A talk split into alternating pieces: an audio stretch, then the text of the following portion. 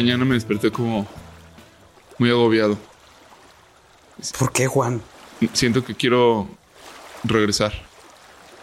Ah, ¿Regresar a dónde? O sea, ¿cómo? No entiendo.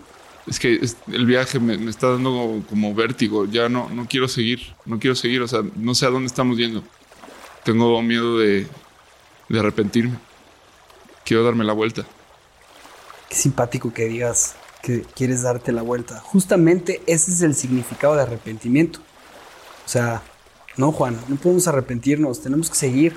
Tenemos que seguir navegando, tenemos un rumbo fijo, un, un- una meta y nuestra meta es encontrar qué sigue después de, de- este mundo posmoderno. No, no- no- no estoy de acuerdo contigo, o sea, la verdad es que eh, necesitamos seguir remando, Juan. Pero ¿no crees que sea bueno a veces arrepentirse? Digo, como que vivimos en una época que no nos permite hacerlo, ¿no? ¿No te parece?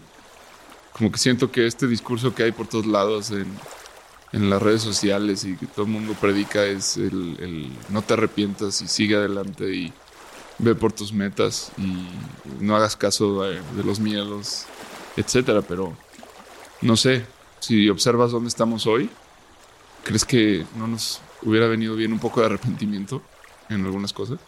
No, claro. A ver, el, el arrepentimiento es algo maravilloso en, el, en la historia de la humanidad. Y viene de la palabra, de, primero viene del griego, metanoia, que significa cambiar de opinión. Y es, una, es un enunciado que busca eso, es volver a empezar, eh, volver a, a cambiar por completo tu punto de vista. Y el arrepentimiento eh, es algo muy necesario en, nuestras vidas. Eh, ¿Por qué? Porque el arrepentimiento nos puede ayudar a, como dicen en el emprendimiento, a pivotear una idea, a poner un paso sin quitar el, objetivo y buscar algo diferente. Eh, ahora, si tomamos la palabra arrepentimiento como, como lo dice, que es dar una vuelta de 180 grados, pues podríamos regresarnos. Y en el camino de este arrepentimiento podríamos encontrar la respuesta, la mejor, hacia donde queríamos llegar. No lo sé, pero yo no me siento arrepentido de- de- del rumbo que estamos tomando, eh, pero creo que sí es necesario aprender a arrepentirse. No sé qué opinas tú. Me suena muy interesante justo todo esto que mencionas y me de alguna forma siento que, que es una palabra que pues cada vez más la siento en desuso, pero ahora que te escuchaba hablar es, es algo que entró en desuso hace poco y, y que en alguna época se utilizó bastante y, y de lo cual realmente entendemos muy poco, o sea, de, de qué es este concepto de- del arrepentimiento, ¿no? Porque hay, hay yo, yo no sé, siento que el arrepentimiento puede referirse a cuestiones tanto muy efímeras como, ay, este, me, me arrepiento de haber estudiado esta carrera, eh, bueno, voy a estudiar otra, no pasa nada, ¿no? Eh, ese tipo de arrepentimiento, pues, este, es normal, nos pasa a todos los seres humanos, pero hay, hay otro más, un, arrepentimiento más del alma, que este es el que se ha perdido de alguna forma, siento yo. Y incluso creo que en el, en, en el idioma inglés, bueno, este eh, anglosajón, hay una distinción clara ¿no? entre los términos que en español no, no existe, que es el regret y el re- repent, ¿no? que se traducen de la misma manera al español como arrepentimiento. Eh, no sé, ¿qué sabemos respecto a estos temas? Híjole, Juan. La verdad es que esa es la maravilla del lenguaje. Este. Repent contra regret. Yo lo pondría en español como. Arrepentimiento sería repent. Y. ¿Qué podrías decir tú que fuera la otra? Este. Remordimiento, ¿no? Como remordimiento sería regret. Y pues me gustaría entrar de lleno contigo a este tema. Creo que es un tema que efectivamente en este, en este mundo en donde el ego ha marcado parte de nuestra existencia como seres humanos, pero más en una sociedad en la que hoy eh, estamos, estamos inmersos en ser mejores y mejores y mejores y mejores y demostrarnos, como ya lo hemos visto en, desde el primer día que salimos de la balsa con la sociedad del cansancio, en todo el tiempo ser productivos. Ajá, el rendimiento. El rendimiento, el rendimiento puro, ¿no? Eh, hasta la fecha, hasta hoy, que, que hemos pasado por, por muchas tormentas y muchas eh, experiencias en esta balsa, al final, al final del día, eh, el ego siempre está ahí. ¿no? ¿qué, o sea, ¿qué es esto de, de, de, como seres humanos vivir eh, siempre siendo los mejores? Yo, yo, yo me gustaría pues, adentrarme contigo de lleno a este tema del arrepentimiento, porque esta palabra suele referirse a un tema de, de con, contrición, o sea, algo con la que tienes una conciencia por enmendar algo que hiciste. Sí, aquí mencionas algo muy interesante. Cuando dices esto, este asunto de ser mejores, eh, eh, es, es el meollo del asunto, porque mejor significa bueno. Bueno eh, es, es, ética. Estamos hablando de una cuestión Exacto. sobre la ética. Y al final, el arrepentimiento siempre va ligado a la culpa. O sea, tú lo estás mencionando como el remordimiento es culpa. Eh, la culpa eh, va ligado a la ética, a lo bueno y a lo malo. O sea, cuando se obra mal, hay culpa, ¿no? Un poco por, va por ahí. Eh, yo creo que lo primero que tenemos que hacer, sí, o sea, definitivamente me parece que en la posmodernidad el tema del arrepentimiento está eh, olvidado, mal comprendido, fuera, eh, se ha puesto fuera de práctica este, se, le ha menospreciado, se le ha perdido como de alguna forma el, interés o, o, se ha dejado de creer en que, tenga alguna función y, me estoy dando cuenta que, que, esto es falso. O sea, que de alguna forma esto quizás sea una de las cosas más importantes que hayamos perdido con, con la, caída de la iglesia, ¿no? Yo, yo algo que, que, que admiro siempre de la iglesia católica es, son, son dos cosas. Eh, la primera es la gran enseñanza que deja Jesús en, entre nosotros, que es cuando le preguntan a él sobre los no sé cuántas reglas judías que existían en ese momento, le preguntan cuál es la más importante y él dice, amarás a tu prójimo como a ti mismo.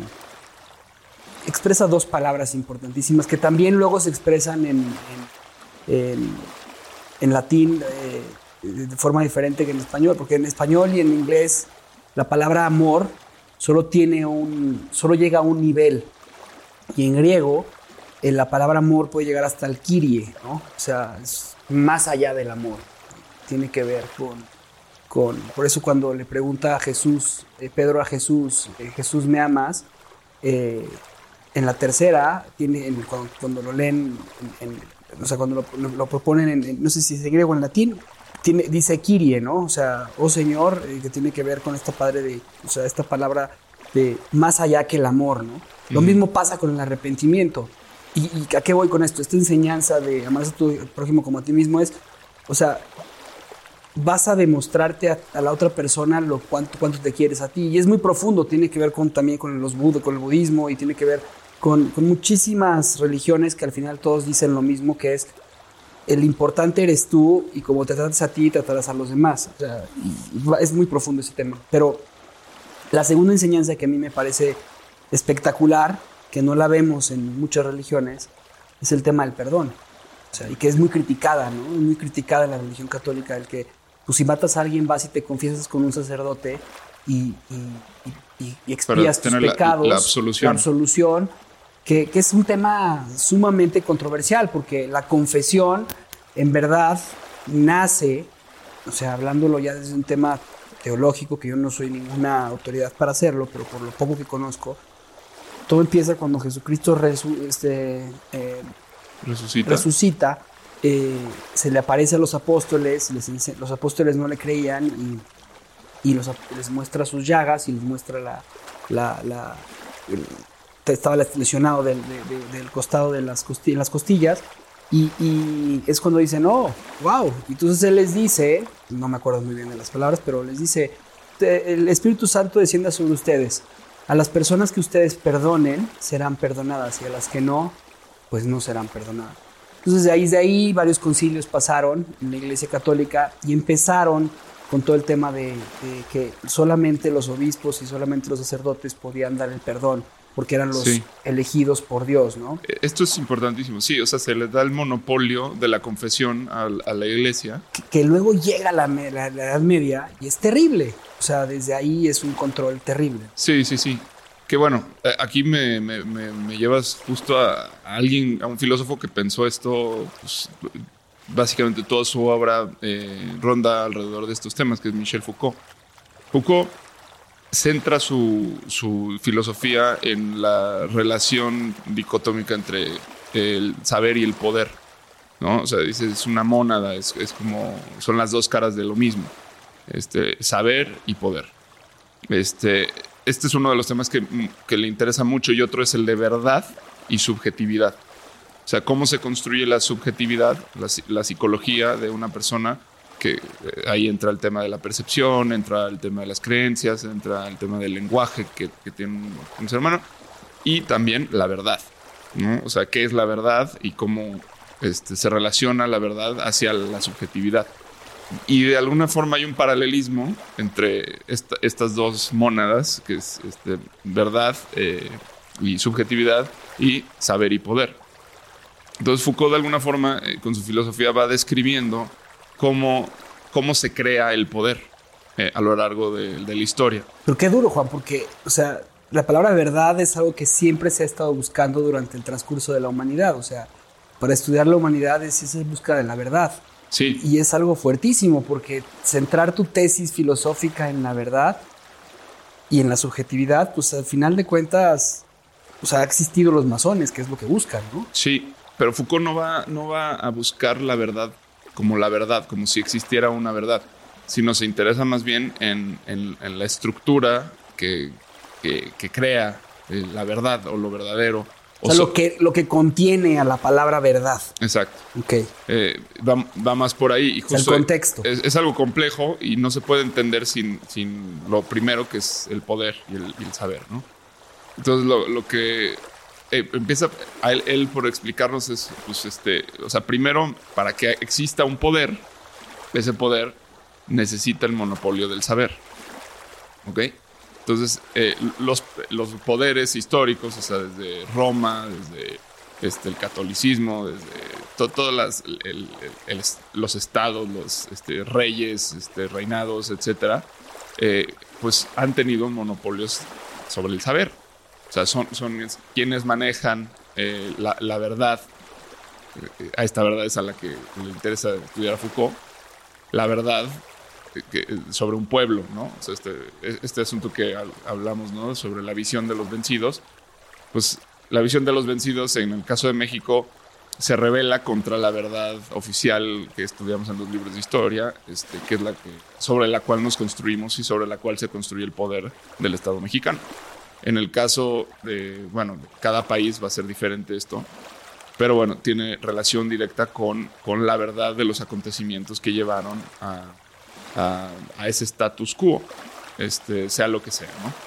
Entonces, bueno, Foucault, ya dando un brinco, pasando el medievo y sin meternos tanto en, estos temas, pues va a estudiar mucho lo que pasa a nivel en la modernidad, que es algo que también ya hemos hablado, de, de cómo las instituciones este, empiezan a, formar el, estado disciplinario eh, de observación, de, análisis, de inventario, de todas estas cuestiones que, eh, es, lo que termina creando cárceles, escuelas, este, pues, la, misma iglesia y, y, otras, y otras instituciones de este tipo que al final del día todas son...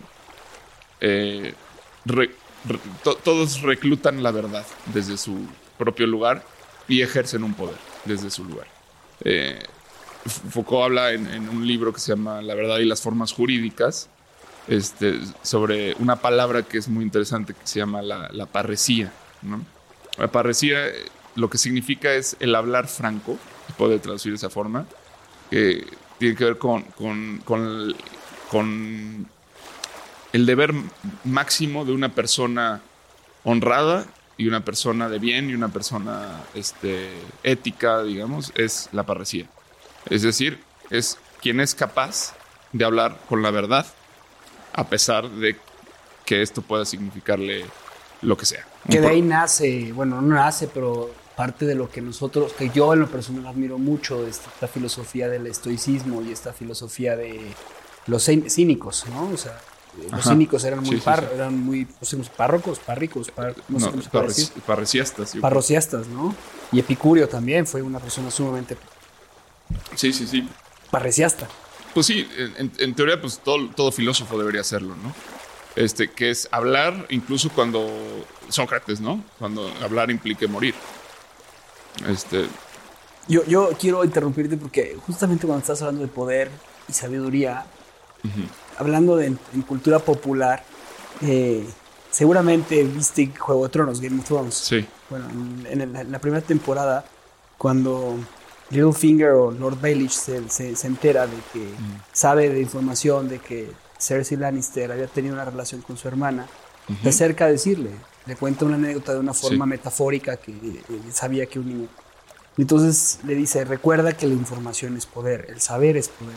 Sí, Littlefinger crea todo su, su poder a través, de, a través del saber.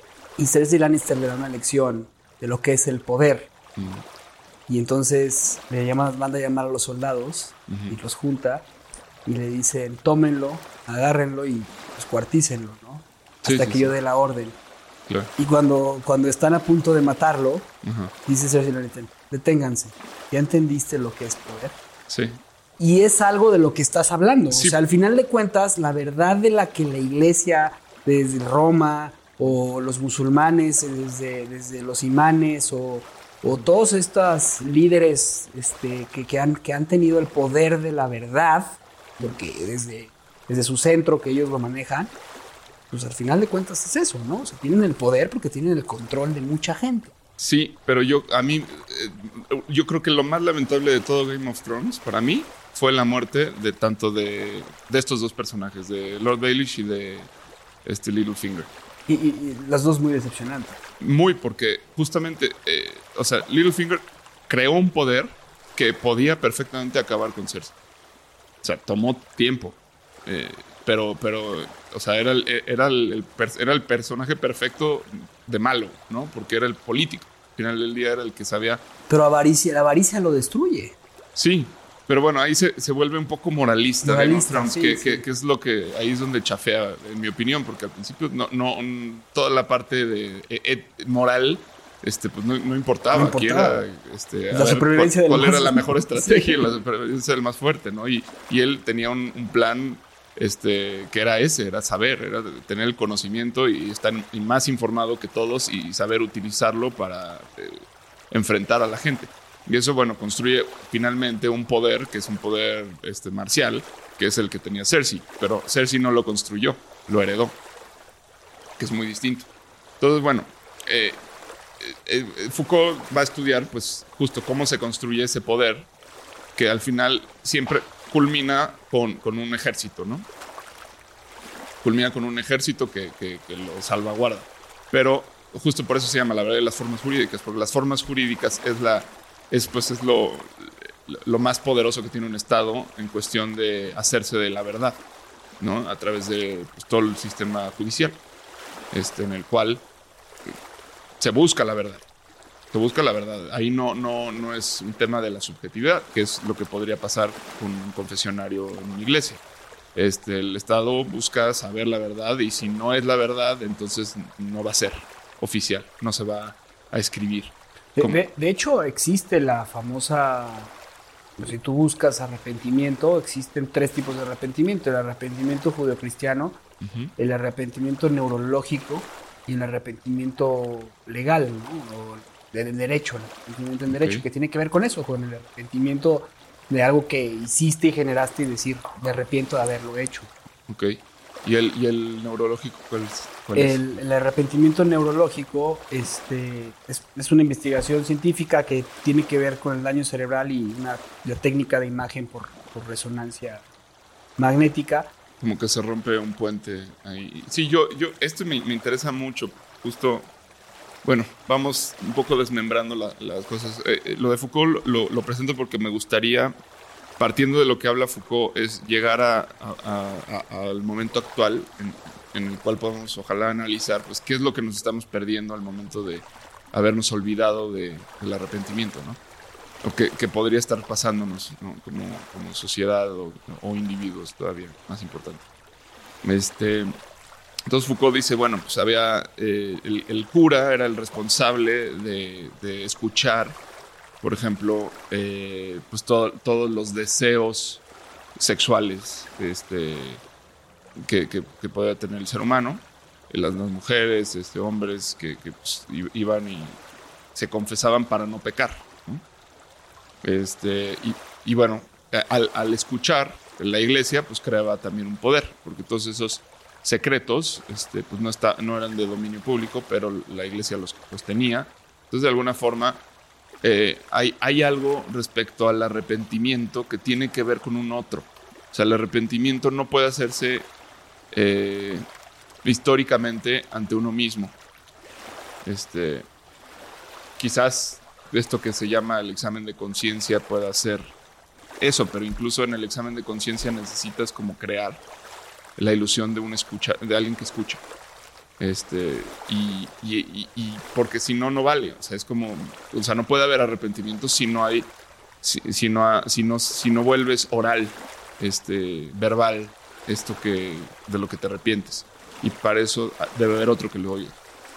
Y es algo sumamente sano en, dentro de, o sea, es, sano, sano el, poder hacer eso. Eh, a, mí, a mí nada más lo único que no, que no, que muchas veces me cuesta muchísimo trabajo y siempre lo discutía yo con los, padres con los que yo he tenido una relación extraordinaria, amistad, este, y era este tema de, los pecados, este, los pequeños pecados y por qué estar contando siempre tus pequeños pecados que, que, que, siempre estás haciendo, ¿no? Y algo que sí me gustara es que para eso sirve el examen de conciencia, ese es el verdadero arrepentimiento, porque lleva un proceso el verdadero arrepentimiento. El arrepentimiento lleva todo este proceso de, conciencia de lo que has hecho para después decir tus pecados y después hacer una penitencia, mm. ¿no? Y, yo creo que es un ejercicio sumamente sano. O sea, en esta crisis que estamos viviendo con el COVID, eh, que algo que es increíble es, el crecimiento que mucha gente está teniendo. Igual hay gente que no, gente que está teniendo un sufrimiento terrible, pero, pero esta crisis está generando una introspección que antes no se vivía, ¿no? Entonces, esta introspección ayuda a tener un examen de conciencia de todo lo que te has comportado. Cuando hay un enfermo que tiene está a punto de morir, ¿no? Y dice, pues me arrepiento de todo lo, que he hecho y lo primero que quiere es ver a sus enemigos y decirles, lo siento, ¿no? Ese es el verdadero arrepentimiento. y, tiene que ver con el poder, el poder expresar internamente lo que tú hiciste y por qué lo hiciste y terminar con un, lo siento, ¿no? O sea, esa es la diferencia entre, porque había justamente algo que, que recuerdo muy bien del arrepentimiento, era Judas no se arrepintió. Judas tuvo remordimiento de haber entregado a Jesucristo. Si tú la lees, al final se, tiene, un, tiene, un, remordimiento por haber entregado a su maestro, se termina suicidando, pero no tiene un arrepentimiento de verdad. Y eso es, eso es, eso tiene que ver con, lo que es el arrepentimiento y la diferencia con el remordimiento. Yo creo que tal vez Judas sí tuvo un arrepentimiento y justamente el suicidio es una pues es un 180 grados respecto al otro que seguir viviendo, ¿no? Este, pero de alguna forma pues lo hizo en otro camino, quizás este, o sea, no lo hizo no se confesó. Ese es el tema, ¿no? Es como la, parte de la confesión. Este, eh, eh, y, o sea, digamos, no, no hay arrepentimiento porque no hubo un lenguaje y una verbalización, sino hubo un daño a, sí mismo. Yo recuerdo muy bien, en, te lo contamos en el, episodio pasado del matrimonio, hace dos, o hace dos episodios, dos viajes, que el momento en el que yo le confesé a mi esposa mis peores pecados, y le dije, pues estos son mis peores pecados.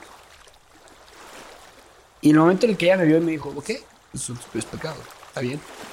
Y luego, o sea, pues, seguíamos adelante, ¿no? O sea, yo me quité, ya me había confesado esos pecados con un sacerdote anteriormente, pero los seguía teniendo. Y en el momento que los puse enfrente con mi esposa, olvidé esos pecados, ¿no? Se olvidaron después de que saldé unas cuentas de esos pecados. Todavía me falta por saldar otra. Pero, pero, pero al final de cuentas, un peso de encima se quitó porque alguien me escuchó y tampoco los vio, o sea, son graves, pues, pero no para mí. Pero para la otra persona a lo mejor no lo son. O sea, es un tema de, es un error. Son humanos. Es un ser humano que se equivocó. Pero tiene que ver con el ser escuchado, que lo acabas de decir muy bien. O sea, el ser escuchado, el primero es el sentimiento de, de remordimiento, el segundo es llevarlo a un siguiente nivel, que es el arrepentimiento. Pero el ser escuchado te ayuda a poder seguir adelante en esta vida. Yo creo que es lo que acabas de decir con Judas, que no fue escuchado porque no tuvo con quién, no, no, pudo hablarlo con nadie, termina matándose. Y hay algo aquí que es muy interesante, o sea, justo, a ver, si Foucault plantea que la sociedad este, o el Estado se fortalece en poder gracias al saber y sus mecanismos de recaudación de información por medio del de, eh, sistema jurídico, iglesias, escuelas, demás, este, ¿qué pasa en el momento en el que bueno, eso es, eso es, digamos, la parte pública del tema, ¿no? O sea, es, como el, el, Estado sabiendo eh, respecto a, los individuos que viven en su sociedad. Pero ¿qué pasa con la parte privada? Es decir, con el individuo. Bueno, el individuo tiene que confesarse, este, pues era la iglesia, era la iglesia, ¿no? La entrada creo que pues, es, es, ahí donde, salvo que hubieras cometido un crimen más grande o lo que fuera la iglesia y posteriormente lo reemplaza el psicoanalista, ¿no? Va a decir. entonces vas y entonces ahí es donde haces tu examen de conciencia, es donde este, liberas este, tus, culpas y demás. Pero siento que poco a poco eh, vamos entrando en otra época en la que empieza a verse mal. Y, y, no, de alguna forma la gente no tiene permiso de arrepentirse. ¿Por qué?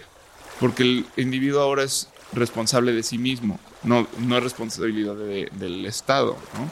Es este cambio el que, pues, del, cual nos habla este Han. Dice, bueno, pues ya, ya mm, ahora el, ser feliz o, la culpa o lo que sea lo, llevas tú mismo. Tú eres, hazte cargo por ti mismo, hazte responsable de lo que hagas o dejes de hacer. Y, en automático, pues la defensa es como no te arrepientas. Siempre para adelante, siempre este, con la frente en alto. Y yo ahí quisiera saber, bueno, ¿qué pasa? ¿Cómo, dicen? Este. Eh, ni para echar vuelo, ¿cómo dicen? Este. O sea. Eh, ay, dice una frase que, que es este.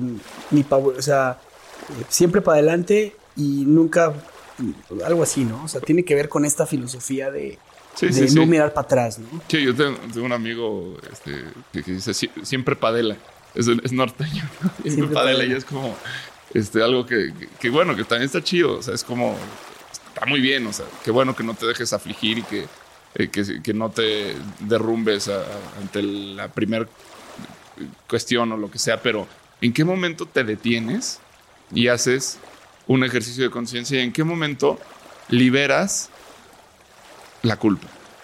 Entonces, yo, yo me pregunto, eh, ¿qué pasa con el poder del hombre? ¿Por qué? Hago esta pregunta. Yo, yo lo, que estoy pensando es que realmente hay un debilitamiento del poder. O sea, porque el saber no fluye. O sea, cuando, cuando cuando tú sabes que hiciste algo de lo que, de lo que te arrepientes, cuando algo está ocupando ese espacio en tu interior, en tu mente, porque al final del día la, la, confesión libera y ah, es este asunto de soltar y abrir un espacio para permitir que una nueva energía circule por ahí, este, y, o sea, es algo como muy subjetivo, ciertamente, pero eh, todos sabemos que existe, ¿no? Este, y hay una liberación. Entonces, en el momento en que se empieza a llenar, digamos, ese, el equipaje, empieza a cargar con, con más peso del que puedes soportar y demás, y no encuentras cómo liberarlo, eh, hay, pierdes poder. Pierdes poder porque no, no, no, hay, no hay entrada a lo nuevo, no hay entrada al nuevo saber.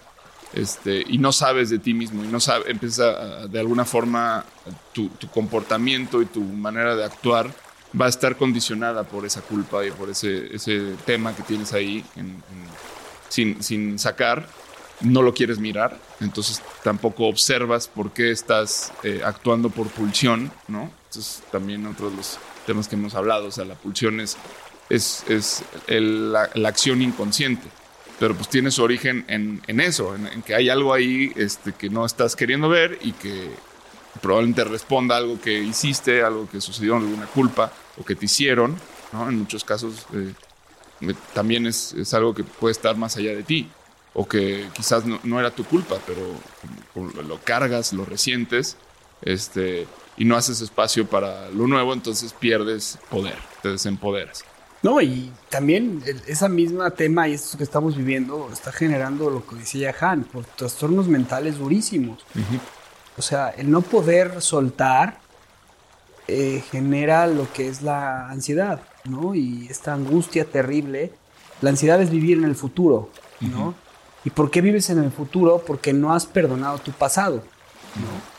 O sea, todo el tiempo estás queriendo enmendar mucho de lo que ha sucedido, o bien estás pensando en, en, yo creo que sí, yo creo que es parte de este tema de la ansiedad es que eh, eh, muchas veces lo vivimos y a veces no lo aceptamos, es, es querer enmendar algo que no has podido enmendar, ¿no? Y por eso vives en este futuro, es un exceso de futuro este tema de la ansiedad. Sí. Y, y, y, y, esta sociedad, efectivamente, en la que estamos viviendo, no puede tener las pelotas de aceptar que se equivocó. ¿Por qué? Porque en su gran ego no puede aceptar que se equivocó. ¿Por qué? Porque equivocarse está mal, porque equivocarse es de débiles, porque este, ser señalado como el arrepentido es de débiles, es, es el, el, que no, eh, la persona que no, lo, vemos en el presidente que se equivoca en una, en una presentación diciendo las noticias que Reforma había cometido un error y, y cuando se da cuenta que cometió un error, no acepta su error. O lo vemos en el presidente de Estados Unidos, que no acepta sus errores, ¿no? Sí. Pues esa es, esa es, esa es nuestra sociedad hoy en día. No podemos aceptar un error o una equivocación porque es de débiles. Sí. Cuando yo creo que una de las cosas más grandes que, como lo habíamos mencionado, es eso. O sea, el arrepentimiento o, la, o el aceptar un error es de las cosas más maravillosas de un ser humano, porque si un animal puede bajar la cabeza cuando destruyó tu baño y, poner las orejas hacia abajo y ves cómo siente una culpa terrible que después lo olvida. ¿Por qué? Porque siente el amor que tú sientes por él. Sí, pero incluso a veces decimos, metaforizamos con el animal, trae la, cola entre las patas, ¿no? Para hablar de, ese sentimiento en, un ser humano, porque no, no sabemos cómo se ve ya eso. este, y, bueno, aquí es que es, muy interesante cómo esto se relaciona justo con, con, la otra idea, ¿no? Lo de la verdad y la subjetividad. Este, tú, hablas de ansiedad, que, creo, que todos sufrimos de ansiedad y de, de, neurosis. Este, que son como pues, niveles ya de, la enfermedad, de, lo que... O sea, son síntomas de, en gran parte de esto que estamos hablando y de otras cuestiones también pero justo ya cuando se lleva a un extremo, hablamos de, de esquizofrenia, o sea, de disociación de la personalidad. Y ahí es donde me interesaba esto que mencionabas de, lo neurológico, porque efectivamente eh, con cuando se llega a estos extremos el cerebro sufre un daño. Y muchas veces se llega a estos puntos justamente por actitudes de este tipo, por gente que no, no quiere recular, no quiere nunca este, enfrentarse a lo que hizo o este, analizar si lo que está haciendo está bien y opera de alguna forma en automático. Este, y claro, cuando, cuando deja de... Eh, esto que eh, empieza a crearse una realidad paralela, alternativa, en la cual sea posible ese comportamiento, porque en la realidad, en, el lugar donde es la verdad, ya no cabe. Entonces la subjetividad y verdad son como realidad y, ficción, ¿no? Entonces, eh, eh, la subjetividad empieza a disociarse del- del- de la realidad y entonces ahí es donde de repente hay un puente neurológico que, que se, se rompe y ese sí es ya irreversible, ¿no? Porque ahí ya pierde, pues, el, el humano pierde contacto con quien es y pues ya no es posible este, regresar. Pero este, este asunto del regreso, pues es muy interesante porque pues, cuando se plantea de esta forma dices, bueno, qué chido, ¿cómo regreso?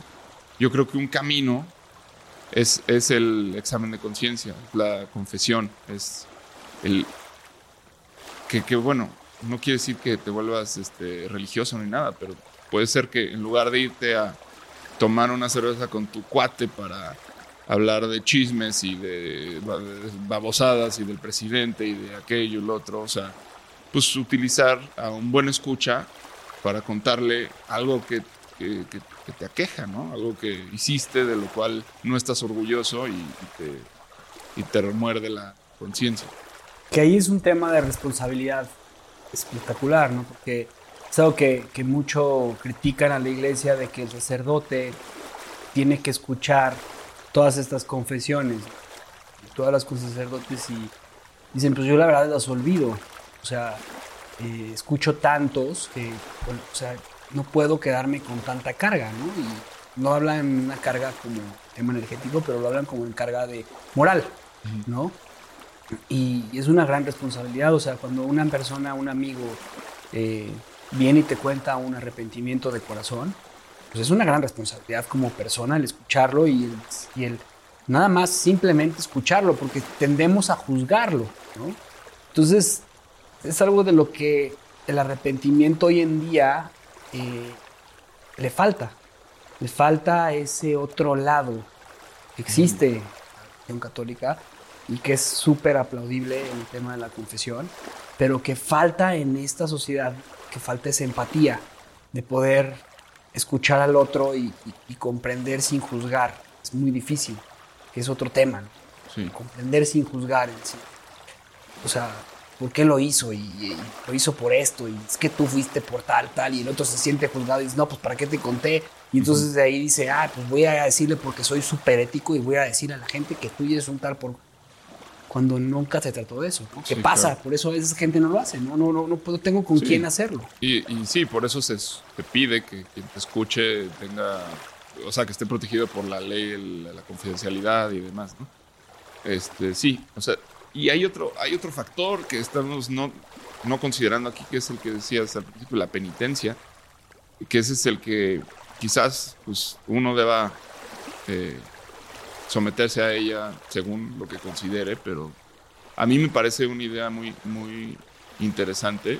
Te voy a confesar algo, te voy a platicar. O sea, yo eh, encuentro que cuando cometo una falta, no, no, no tengo mucho problema en reconocerla, incluso en arrepentirme, pero no alcanza porque no sé qué hacer y me, quedo mal, ¿no? Tengo que, ¿por qué no hiciste esto? Que no, no, perdón, este, perdón, este, o que por qué hiciste aquello, híjole. Chin, perdóname, perdóname, este, y, y- y, pues compensas como puedes, pero nunca alcanza. Entonces, realmente creo que, no sé, no sé, eso es algo que no he hablado con mucha gente, pero creo, creo que no soy el único que, que de pronto no tiene idea qué hacer cuando cometió un error.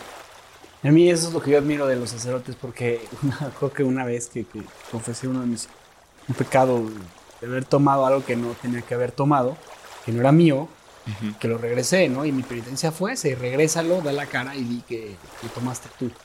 Y estabas muy chavo, yo creo. Sí, tendría unos seis años. Y en el momento y se lo hice a una persona muy querida. Entonces recuerdo que cuando lo hice, o sea, todo el sentimiento de pena, porque era una vergüenza terrible, me hizo tener un arrepentimiento de lo que y nunca lo volví a hacer. Sí. Pero, pero, o sea, qué, qué arte el haber puesto una penitencia. Y, y sí, o sea, este es un tema súper complicado porque la penitencia, como la conocemos, eh, se llevó a los extremos. O sea, se llevó a los extremos, tanto que en el siglo IV eh, la penitencia era pública. Sí, sí, sí. Entonces, Pero bueno, eh, actualmente creo que a mí, me, o sea, este tema me toca mucho porque es como... Eh, y el problema es que sigo cayendo en los mismos errores muchas veces. Entonces ahí es como que dicen, o sea, no sé, o sea, como, que siento que el rigor de, que, había en otras épocas y que incluso me tocó vivir de chico, el miedo a la, penitencia, la necesidad de la confesión ante una autoridad, que la mayoría de las veces eran mis papás, de pronto te la quitan, no está más ahí y entonces empiezas a, a tener que vértelas con tus propias estupideces. Er, y, tú eres el, el, juez de eso. Y muchas veces no sabes tampoco imponerte un límite. No sabes cómo hacer eso. Y, bueno, creo que, es, creo que es algo interesante. No sé, no sé si tú has sentido esto. Fíjate que a mí algo que me ha ayudado muchísimo es la filosofía del estoicismo. Y, o sea, no significa, no, significa que tuve un tiempo en el que estuve muy, muy involucrado en tema de estar, eh, pues, me confesaba, hasta que llegó un momento en el que pues, eh, eh, hice las preguntas en mi cabeza de por qué necesito estarme confesando y después un muy buen amigo me hizo este cuestionamiento y me dijo, pues es que la confesión es una, es, es por salud mental, Javier. Así me lo dijo, es por salud mental. Y me llevó al estoicismo, ¿no? Y a esta filosofía estoica de, de regirte por tus valores y me llevó a preguntarme cuáles son mis valores y, y, entonces es cuando, cuando dices no voy a romper yo lo que yo puse como valores. Que a veces creo que somos lo suficientemente maduros para tomar decisiones y decir, pues es que esto lo tengo que, pues, como dicen los gringos, blending. Tengo que que moldearlo para poder entrar, porque si no, pues no entro, ¿no? Y ahí es en donde a mí me cuesta mucho trabajo, o sea, porque para pertenecer a veces a, a, estos, no sé, círculos de... Eh, no sé, no sé, por decirlo algo, un círculo de negocio, pues tienes que... Eh, tiene, o un círculo de social, como lo platicaba la vez pasada, pues tienes que you need to blend, ¿no? Y es ahí en donde no estoy yo de acuerdo, o sea, no, no, no me gusta el blend, o sea, no... Sí. Y empiezas a alejarte. Y entonces empiezas a ser el bicho raro. Y empiezas a ser la persona que no, que no, que no entra en eso y, eres el que no quieren invitar porque a este no se lleva bien, no, no, no hace cosas malas como nosotros. Este, y, es, es, muy simpático, ¿no? O sea, es algo que, que, a mí me cuesta mucho trabajo. Sí. No sé si. Pues sí, o sea, es. Eh, el, asunto es como que. Siento que extrañamos tener una, autoridad. Yo siento que extrañamos el, algo que le llaman mucho en la religión, el miedo a Dios. O sea, ¿qué es el miedo a Dios? O sea, ¿es el miedo a ser castigado? No, es el miedo a no, a no no pertenecer a, este tema. Sí tiene que ver con el castigo, sí tiene que ver con... Pero pues tiene que ver con... con o sea, con, este, con esta situación de no llegar a... Pues, ¿Cómo se puede decir? A sobresalir o a llegar a la, vida eterna o al paraíso porque cometiste un pecado, ¿no? sí, antes era muy fácil verlo de esa forma, pero ahora necesitamos aún vaya, la razón por la que existe la iglesia o las religiones y, el orden que, ellas impusieron este, sigue siendo una necesidad del ser humano.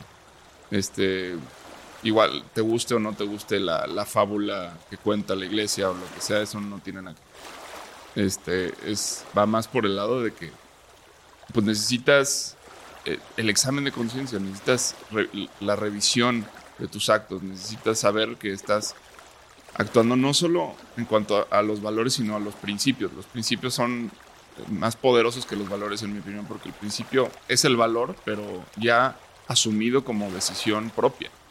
Este, es como, esto es mi principio, ¿no? O sea, a mí el valor es algo que se te inculca. la sociedad te lo da, tu familia, etcétera, pero pues, puede que lo agarres o no lo agarres. El principio es lo que ya ejerce. Es lo que profesaba Kant con su imperativo categórico. Este, o sea, vivir siempre como al, máximo de, del bien, o sea, de lo que implica vivir una vida verdadera, honrada, este, y, con valores trascendentales y universales. Y es que es ahí, ahí, Juan, o sea, en una sociedad en la que em, ya no existe este temor a Dios, que es algo que debería de existir, pero no, no, no por, a ver, no por el temor a Dios de, de irte al infierno. A mí me gusta más el temor del budista. Voy a decir por qué. O sea, según parte de lo que, muy poco que he leído de ellos, es, o sea, tú vienes a esta vida a aprender algo. Y si en esta vida no aprendiste eso, si en esa vida no aprendiste esto, volverás a empezar. y, y, volverás en una forma de energía o de reencarnación para volver a para poder aprender esa enseñanza de tu vida, ¿no? Yo no sé qué va a pasar después de que, nos, de que, se, apague, la luz. No sé si se apaga la luz. Lo que puedo decir es que sí vamos a transformarnos en energía. Claro que sí. O sea, la, energía no se crea ni se destruye, solo se transforma. Entonces, como seres humanos nos vamos a transformar en algo más. Este, no sé si llegaremos al paraíso, no tengo ni idea. Pero en un mundo en el que el arrepentimiento no existe, es un mundo 100% egoísta, yo creo que narcisista y enfermo. O sea, enfermo. Entonces, vivir apegado a una virtud o a tus valores es necesario. Así que, como dirían en la religión católica, es justo y necesario.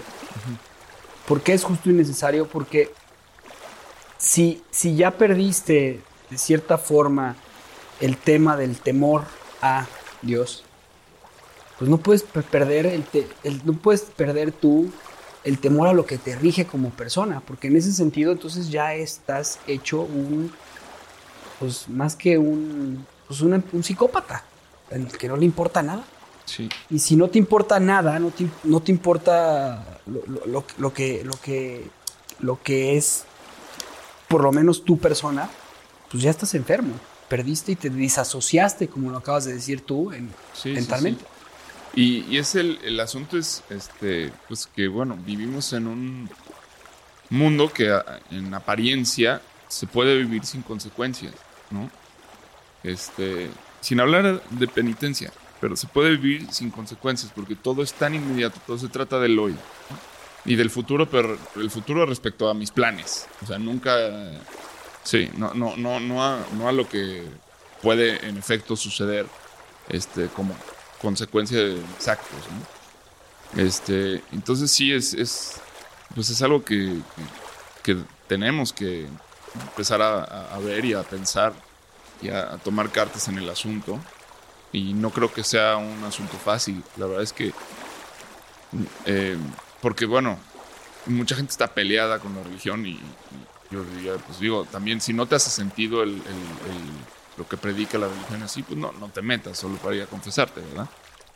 Pero pues tampoco va a servir de nada que vayas con un psicólogo este, si, si realmente no, o sea, si, si el esfuerzo no está en ti mismo. Creo que más bien se trata, pues, de, de, ahora sí que sacar al yo superior, ¿no? A la parte, a ver, todos somos de alguna forma seres divinos en el sentido de que aspiramos a la perfección, aspiramos a ser la mejor versión de nosotros mismos y aspiramos a, los trascendentales del ser, ¿no? que esto viene desde Grecia, a ser bueno, bello, uno bueno, bello y verdadero. ¿no? Todas estas cuestiones tienen que ver exactamente con este, este asunto de la verdad. Y luego está la subjetividad, o sea, que es la parte humana la parte eh, que bueno, o sea, es idealismo puro, pues es, este asunto platónico del mundo de las ideas y donde todo es perfecto. Pero bueno, estamos en un cuerpo y el cuerpo es débil, la carne es débil, como suelen decir las personas que, están por, por pecar o que pecaron, se excusan de esa forma. Y bueno, ya no sé ni por qué hablo de pecar, pero bueno, ahorita es que justo, esa es la connotación de, de, de esto que estamos eh, hablando ahora. Yo te hago rápido un paréntesis. Ajá. ¿Qué es el pecado? O sea, el pecado es, o sea, lo, lo decían los griegos, es el amartia, que es el fallo de la meta, no dar en blanco. Mm. Entonces, eh, es- este tema tenía que ver con, con los escritores griegos que solían utilizar esta forma eh, cuando un lancero erraba y daba en el- no daba en el blanco. Lo mismo eh, sucede con el hebreo. ¿no? En el hebreo significa jata, que es, también es errar. ¿no? Ujú. Pero más adelante, eh, en el tema de la religión judeocristiana, el pecado, en términos generales, es el alejamiento de, de- de- de nosotros a la voluntad de Dios, a la voluntad de la ley de Dios. O sea, de, de acuerdo a- al Antiguo Testamento, la, la voluntad de Dios está representada en la ley, en la Torah. ¿no? Sí, sí, sí. Y bueno, es curiosa la elección de palabras. dices, no dar en el blanco. Bueno, el blanco, blanco siempre es Pureza. Es pureza y es, bueno, también volviendo a Platón, pues, a, la, a la metáfora de la carroza, del caballo blanco y el caballo negro, este, y uno está arriba de la, de la carroza. Bueno, esta metáfora puede ser como interpretada de muchas formas. A mí me gusta interpretarla de esta forma. O sea, están las pulsiones de vida y las pulsiones de muerte, o las, este, que son los dos caballos. Luego está la mente, que es el que maneja. Y luego está la carroza, que es la conciencia. Ok. Este, hay quienes dicen que más bien son la mente es el caballo blanco y el, el caballo negro son las emociones y, y, y- y un- y uno, o sea, la persona es o la, La voluntad carroza. es la- el cochero y me considero la carroza. Bueno, cada quien sabrá, pero es esta lucha de la que siempre estamos hablando y, y justo, o sea, el, no dar en el blanco es, este, pues al final de cuentas, ser humano, ser víctima de las emociones, ser víctima de las necesidades del cuerpo, ser víctima de pues, estas cosas que por mucho, mucho tiempo nos causaron culpa y, y se, y se nos manejó como que eran, eran malas o eran este, inferiores respecto al- al- a lo que podemos aspirar los seres humanos. Y yo creo que sobre eso era muy importante que nos deslindáramos ya de una buena vez de todo, este, pues, toda educación eh, judío-cristiana eh, y todo esto. Bueno, no hablamos de educación, sino eh, pues ya eh, eh, un gobierno judío-cristiano ligado a, a- a la iglesia, ¿no? Este, era, era importante que se diera eso y hoy pues ya estamos lejos de ahí y, y ahora empie- empieza la parte interesante que es la del juicio, que es la mente. Es la, o sea, ya no tenemos al cochero. O sea, no tenemos quien este, regule y ahorita pues el caballo negro nos está jalando durísimo. Pero es que ahí es de donde yo creo que, yo creo que estamos eh, muy errados como sociedad, porque volvemos a ser como esta tribu de nómadas que requería que un dictador fuera el que los guiara. Cuando, no, la evolución del ser humano nos habla, y con los filósofos que hemos estado estudiando, habla de un, re- de, de- de- de- de regirte por que el cochero de tu vida seas tú, no tiene por qué haber, sin caer en, en cuestiones fundamentalistas o extremistas, pero el cochero de tu vida tienes que ser tú y ese examen de conciencia tienes que hacerlo tú. Sí, y, mira, y si lo ponemos en, en la metáfora esta que planteo en la que el cochero es la mente, pues justamente la mente es el lenguaje. O sea, eh, requiere verbalización, requiere de que el acto se convierta en palabra. Y la, la carroza, o sea, aquí eh, está el otro factor, es la conciencia. O sea, al final del día, la conciencia es el observador pero no tenemos una relación con nuestra conciencia. O sea, la conciencia simplemente está y es un observador pasivo de lo que hacemos. Y si cabe la posibilidad de, de- del arrepentimiento es porque la conciencia vio lo que hiciste. El, el- el peligro es cuando deja de, ver. O sea, cuando la conciencia pues ya se fue. Es ahí cuando está el psicópata, porque ya no, no, no hay, ya está esta disociación. Pero la conciencia todo lo ve. Entonces, si eh, eh, la, la confesión debe ser ante la conciencia y debe ser por medio de la palabra. O sea, yo veo en mis hijas de 4 y 3 años, ¿no? que es, ¿sabes? Ahí el tema de, de, a veces actos que, ¿por qué lo hizo? ¿Por qué lastimó a su hermana? ¿O por qué le dijo feo a su hermana? ¿O por qué fue y le quitó las cosas de su hermana? Y automáticamente existe este tema consciente de que lo que hizo no estuvo bien. Y te voltean a ver con una culpa, con unos ojos de te vas a regañar. Y he hecho el ejercicio de no decir nada. Y nada más preguntar cómo te sientes. Y lo primero que me dicen es mal. ¿Ah? ¿Y qué vas a hacer con ello? Porque ya están de cierta forma, pues aleccionadas, no me gusta decir esa palabra, pero así es como funciona la educación, de que estuvo mal y que es lo primero que hacen es ir y decirle, lo siento mucho, perdón. ¿Me perdonas? Y le da un beso y un abrazo. Y es una, es una clase de lo que yo aprendí en mi vida como, como cristiano, a pedir perdón por lo que hacías. ¿Qué pasaría si no existiera esto? Y entonces yo dejara que mis hijas se comportaran...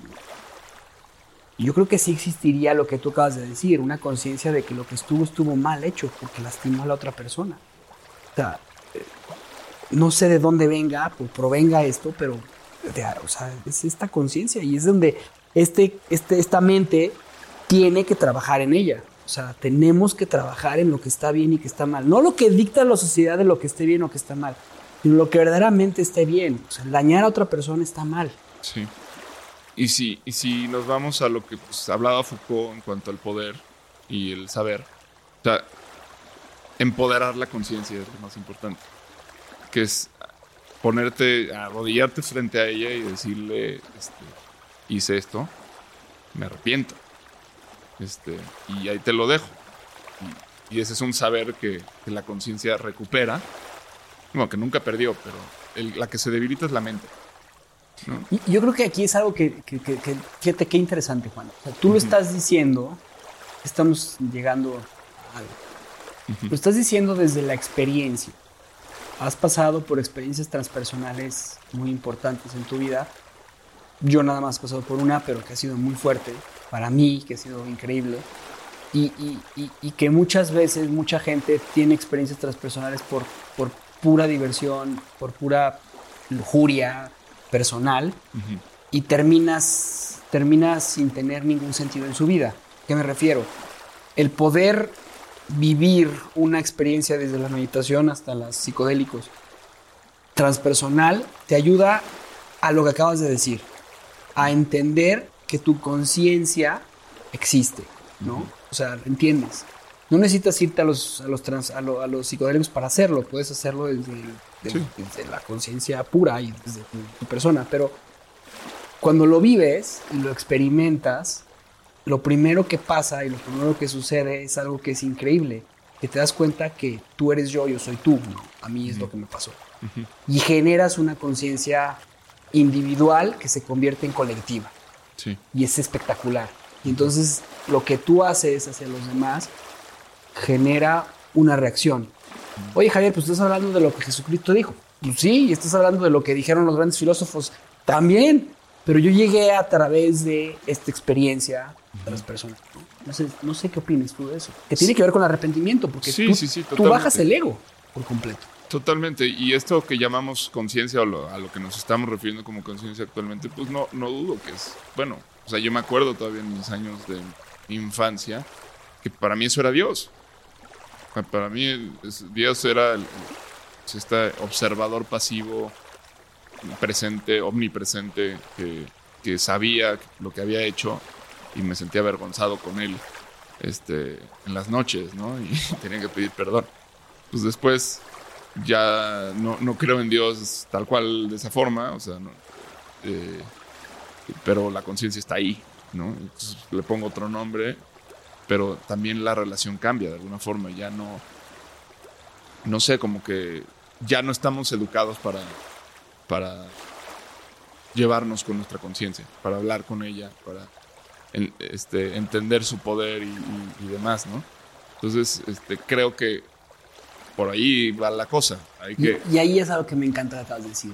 O sea, y perdón que te interrumpa, pero los pastores cristianos de los que siempre hablan del arrepentimiento y arrepéntete porque Dios te salvará, Jesús es tu salvador, dicen que lo único que te puede salvar es Dios. Y tú desde niño chiquito, con esta mentalidad tan joven que tenías, niña, es que Dios era tu y que hoy tú lo aterrizas a que Dios era la conciencia que tú tenías, pues sí, la verdad es que lo único que te puede salvar A ver, salva, pero ¿qué, ¿qué, salvación?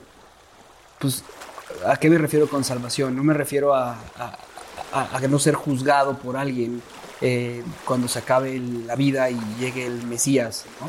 Me refiero a vivir una vida plena. ¿Qué es una vida plena? Pues una vida eh, sin remordimiento, pero con arrepentimiento. O sea, se vale arrepentirte.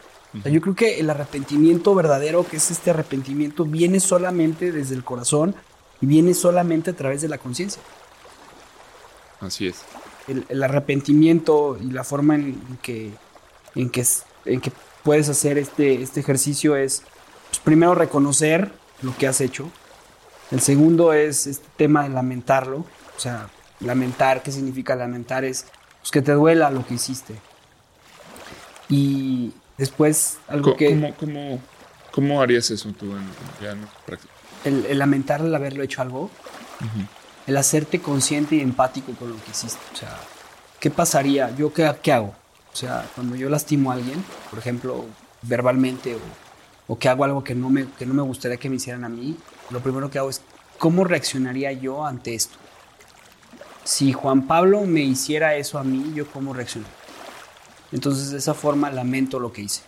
Yo es como lo hago. Ese es mi examen, parte de mi examen de conciencia. Este.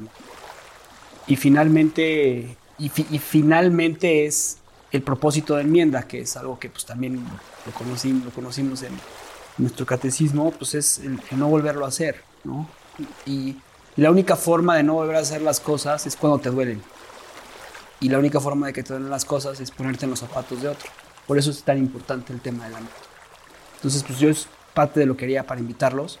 Como ya lo dije, no soy ninguna autoridad y no pienso serlo, pero pienso platicar contigo de lo que a mí me funciona, y, yo creo que sí soy una persona que se arrepiente mucho de lo que hace.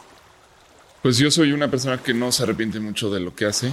O sea, a ver, yo no me arrepiento de nada de, en tema de... O sea, ¿qué cambiarás en tu vida? Nada. No. Como mi vida como está está perfecta y los errores que he hecho están perfectos. Pero sí, sí, sí pido disculpas cometo errores. A eso iba.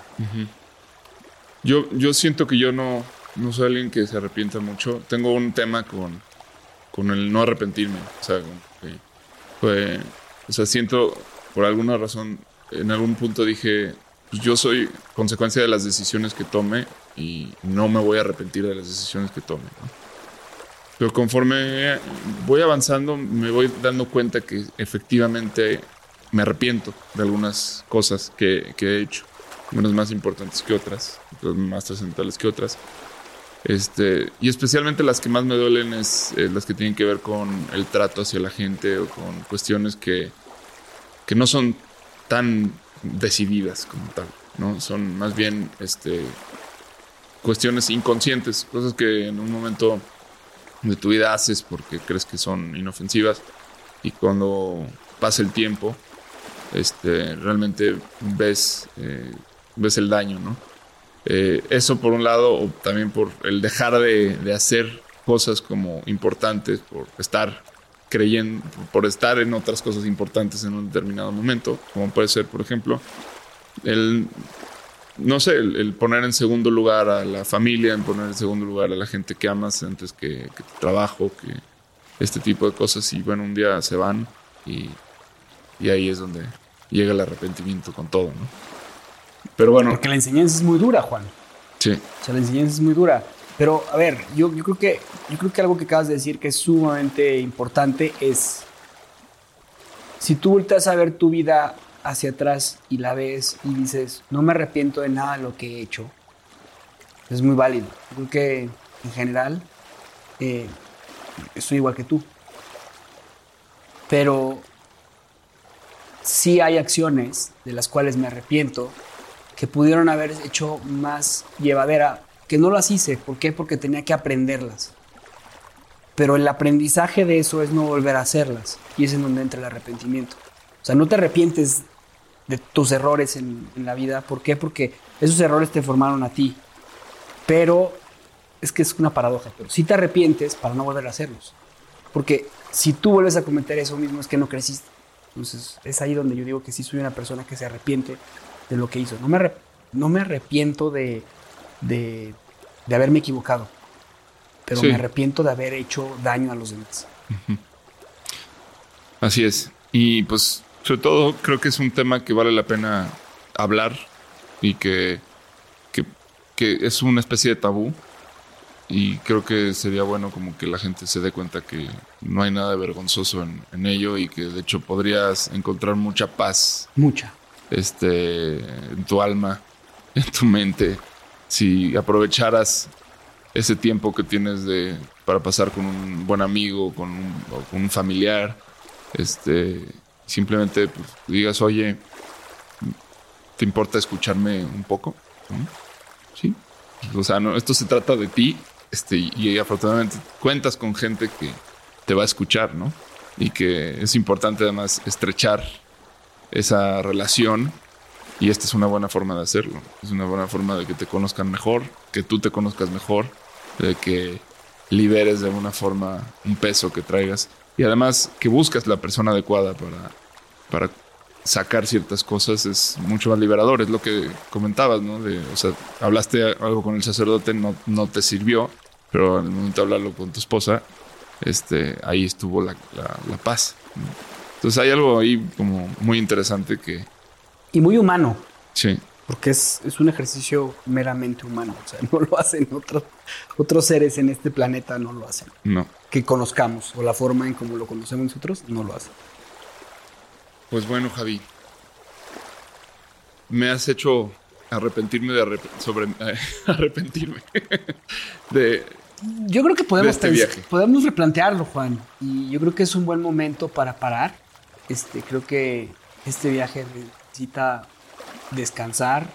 Nosotros necesitamos voltear a ver las estrellas voltear a vernos a nosotros mismos y decir qué va a seguir qué sigue este, si, deseamos, si, decidimos regresar hacia, hacia, la, hacia nuestro, nuestro punto de partida, o si decidimos volver a emprender un viaje y llegar a un mundo nuevo, pues eso lo veremos. Lo que sí es que creo que debemos hacer un alto eh, y invitar a nuestros escuchas a que lo hagan, a que hagan un examen de conciencia y busquen cómo se hace un examen de conciencia en la confesión, y que retomen sus, pero no como, o sea, si lo quieren ver desde el punto católico, felicidades, háganlo, padrísimo, pero que lo hagan también desde un punto de vista humano, social, o sea, hagan un examen de conciencia y, vean, ¿no? Y el segundo es invitarlos a que vamos a tener una, una segunda temporada en Náufragos, este, queremos replantear muchas cosas del programa y no sé qué más quieras decirle tú a nuestros invitados, a pues nuestros, a nuestros este, escuchas que, que sí, que vamos a, a tomarnos unos días con, con la finalidad de, de, ver cómo vamos a mejorar y cómo vamos a, a, crecer. La verdad es que nos aventamos al agua sin saber mucho a dónde íbamos a llegar ni nada. Y pues eh, ya en el camino hemos visto que se, se, terminan un poco las provisiones, este, que la, la, balsa está un poco agujerada, que necesitamos hacer algunos arreglos para, para ahora sí que emprender un viaje eh, intercontinental. Este, pues este, pues O interestelar, Juan. Pues no sabemos hasta dónde pueda llegar esto, ¿no? Pero pues ya estamos en ese punto de no retorno y vamos a seguir adelante. Entonces, pues les pedimos que nos tengan un poco de paciencia a los a los escuchas que, que, tenemos, que a lo mejor no son muchos, pero son muy queridos sin duda porque pues son los primeros y estamos encantados de, que nos sigan en este viaje y que alguien tenga el interés de escuchar estas cosas que, hablamos dos seres humanos sin ningún tipo de, de credencial, pero, pero bueno, que... Y que para este tema nos sentíamos muy débiles y, pues la verdad es que gracias por, por dejarme expresarme y por, por, a ti por, por escuchar y gracias por, a todos por escucharnos. Así es. Entonces, bueno, vamos a regresar en un par de semanas eh, con una segunda temporada, con algunos cambios que serán para bien. Y bueno, muchas gracias por habernos acompañado hasta ahora en este viaje.